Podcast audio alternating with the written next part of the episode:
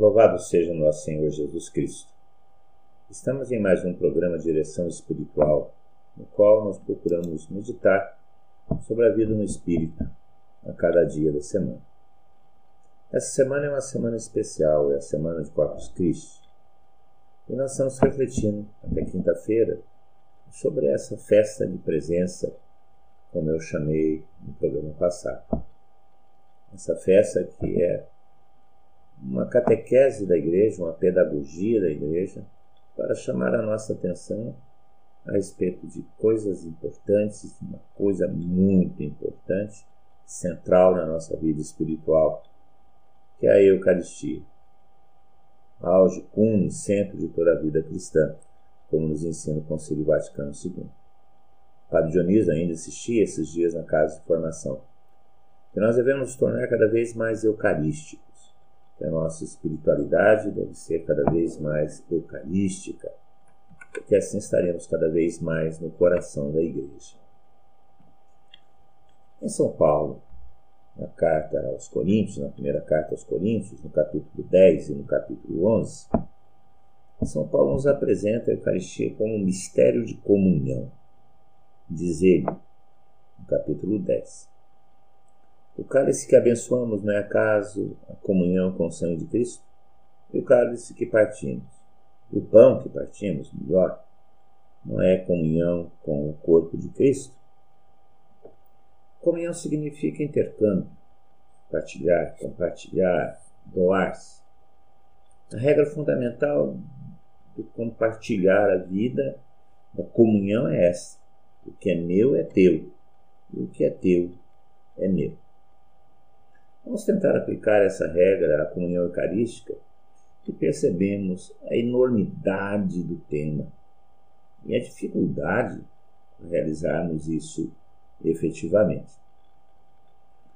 O que eu tenho meu, que é meu, somente meu, que eu não recebi de ninguém? O que é meu, propriamente meu, que de ninguém eu recebi, é o meu próprio pecado minha própria miséria humana. Isso é exclusivamente meu. É exclusivamente meu. E o que tem Jesus? O que Jesus tem que é seu?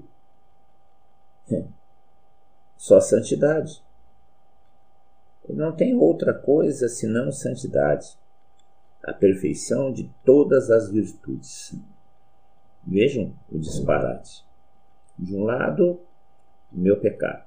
Do outro lado, a santidade de Jesus Cristo. E comungar, partilhar, comungar, obedecendo essa regra, o que é meu é teu, o teu é meu, é, coloco aqui uma situação complicada. Eu dou a Deus, a Jesus Cristo, o meu pecado e Ele me dá a sua santidade.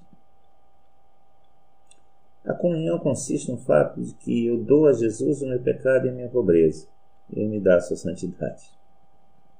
Realiza um misterioso e maravilhoso intercâmbio, como define a liturgia. Conhecemos diversos tipos de comunhão. Uma comunhão bastante íntima é a que produz entre nós o alimento que se produz entre nós o alimento que comemos. Porque tudo aquilo que comemos se transforma em nossa carne, se transforma em nosso sangue, se transforma em nossa vida. O que eu como é o que me sustenta, é o que me faz existir e assumir os encargos e viver a cada dia. Esse é um tipo de comunhão, uma comunhão bastante íntima, que é a comunhão entre nós e o alimento que comemos.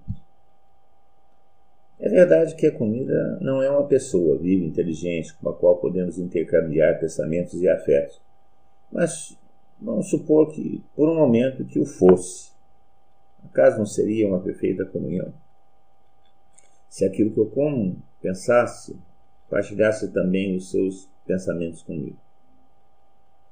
Seria uma coisa extraordinária. Mas é isso que acontece com a, com a Eucaristia, com a comunhão eucarística. Jesus diz: Eu sou o pão vivo descido do céu. Minha carne é verdadeira comida. Quem come minha carne tem vida eterna. Aqui o alimento não é uma simples coisa, mas uma pessoa viva. Tem-se mais íntima ainda. Ela vai mais no fundo do nosso coração. Essa é a mais profunda e a mais misteriosa das comunhões. Observemos o que acontece com a natureza no âmbito da nutrição. É o princípio vital mais forte que assimila os menos fortes. É o vegetal que assimila o mineral. É o animal que assimila o vegetal. Também nas relações entre homem e Cristo se verifica essa lei. É Cristo que nos assimila. É nós que nos transformamos nele, e não ele em nós. Já dizia Santo Agostinho que quando o leão come o cordeiro, o cordeiro se torna o leão. Agora é o contrário. Nós comungamos o cordeiro e nos transformamos em cordeiro. Assim explicava Santo Agostinho essa realidade da comunhão. Um materialista ateu famoso dizia um dia: o homem é o que come. Sem saber, ele nos deu uma boa definição de Eucaristia, graças ao a qual o homem se converte verdadeiramente no que come, isto é, no corpo de Cristo. Nós já refletimos isso. A comunhão nos cristifica, a comunhão nos faz Cristos, a comunhão nos faz igreja, nos faz membros uns dos outros. É o mistério da Eucaristia. O grande mistério da Eucaristia. São Paulo prossegue no seu texto, na primeira carta, aos Coríntios, no capítulo 10. Por quê? Ainda sendo muitos, somos um só pão e um só corpo, pois todos participamos de um só pão. É claro que nesse segundo caso, a palavra corpo não indica o corpo de Cristo nascido de Maria, mas indica todos nós. Indica aquele corpo de Cristo que é mais amplo, que é a sua própria igreja. Isso significa que a comunhão eucarística é sempre também comunhão entre nós. Comendo todos o um único alimento, formamos um só corpo. Qual a consequência disso?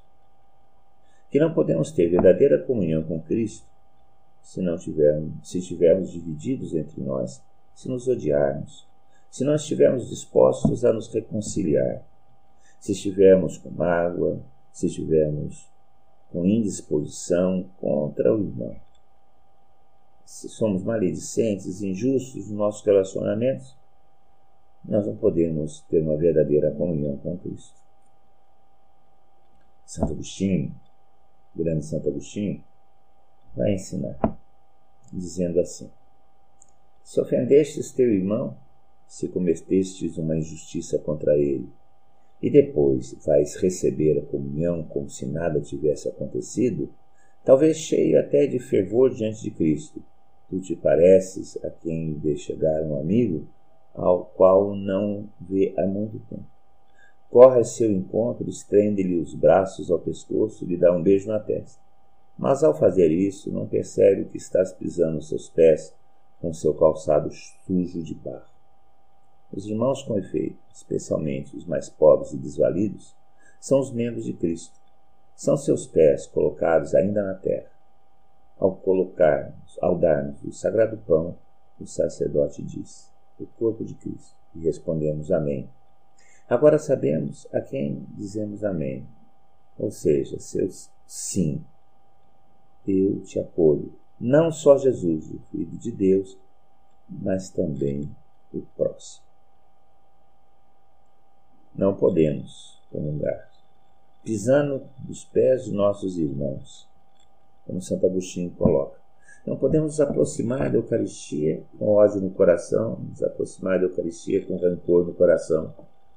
Porque ao acolher Jesus Cristo estaremos pisando, irmão, mesmo com devoção, nós estamos faltando com a outra caridade. Nós não podemos faltar com essa caridade, porque a comunhão do corpo e sangue de Cristo é a comunhão também da igreja, é a comunhão com os irmãos.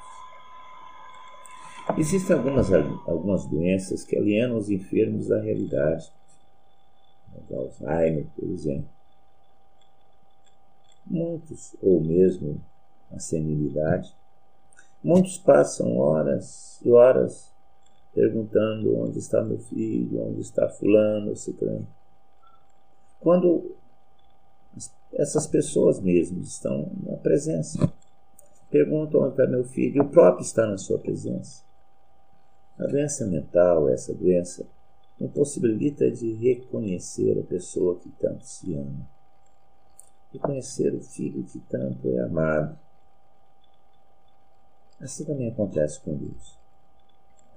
Os homens, nossos contemporâneos, buscam a Deus ou discutem a criação, se há ou não um Criador.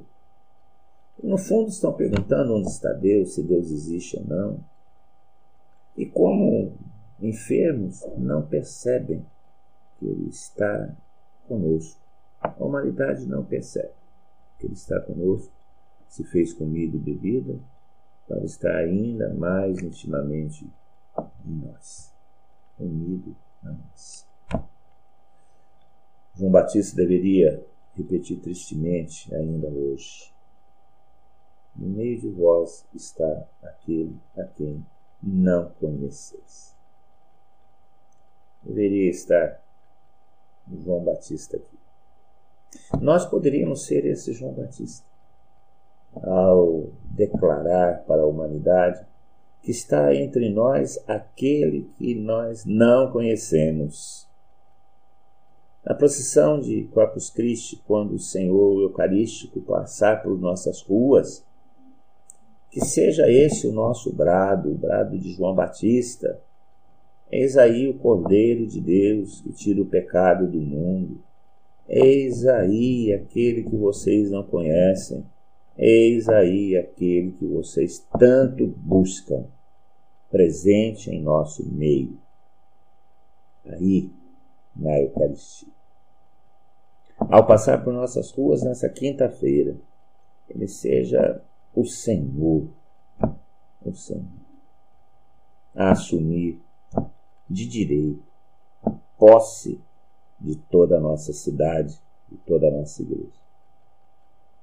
A solenidade de Corpus Christi, que também é chamada solenidade do Corpus Domini, corpo do Senhor, nasceu precisamente para ajudar os cristãos a tornarem, a tomarem consciência dessa presença de Cristo entre nós, para manter desperto aquilo que João Paulo II chamava de estupor eucarístico. Nesse Corpus Christi, nossa devoção à Santíssima Eucaristia seja reforçada e retomada. Que possamos novamente nos voltar para a Eucaristia e fazer dela o centro de nossa espiritualidade, o centro de nossa devoção. Retomemos, pois, o estupor eucarístico, como João Paulo II nos pediu. Terminamos com aquela jaculatória já conhecida. Graças e louvores se deem a todo momento ao Santíssimo e Diviníssimo Sacramento. Que Deus os abençoe. Louvado seja nosso Senhor Jesus Cristo.